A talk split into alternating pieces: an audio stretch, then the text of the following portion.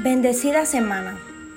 Esta semana te quiero decir que sigas creciendo, ya no lo pospongas más. Hay una frase que dice que los sitios más ricos del mundo no son los campos petroleros ni las minas de diamantes, sino que son los cementerios, ya que ahí están enterrados negocios que nunca se formaron, canciones que nunca se cantaron, potencial que nunca se vio y sueños que nunca se realizaron. Espero que ese no seas tú. No dejes que tu vida la guíe el destino.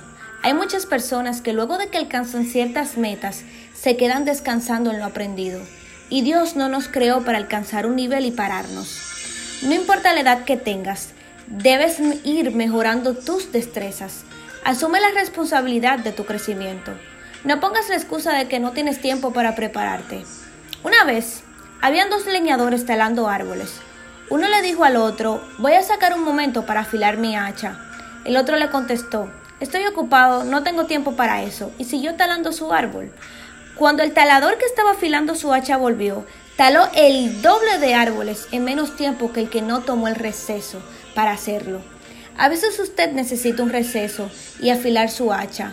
Si afinas tus destrezas, lograrás más en menos tiempo.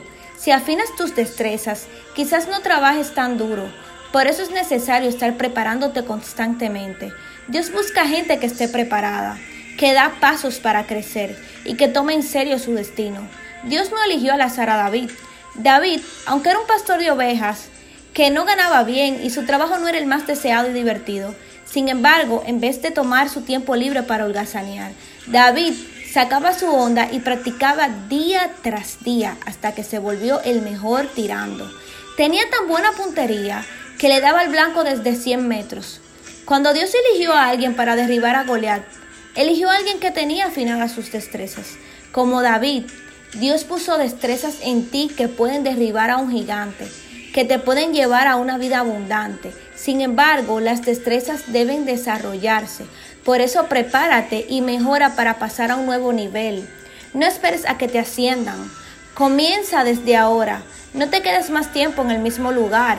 Sal de tu zona de confort y cuando Dios vea que te preparaste, Él hará su parte. Verás que se te abrirán nuevas puertas en lugares inimaginables. Por eso, esta semana comienza a prepararte, da pasos en fe y no te desanimes. Confía en Él.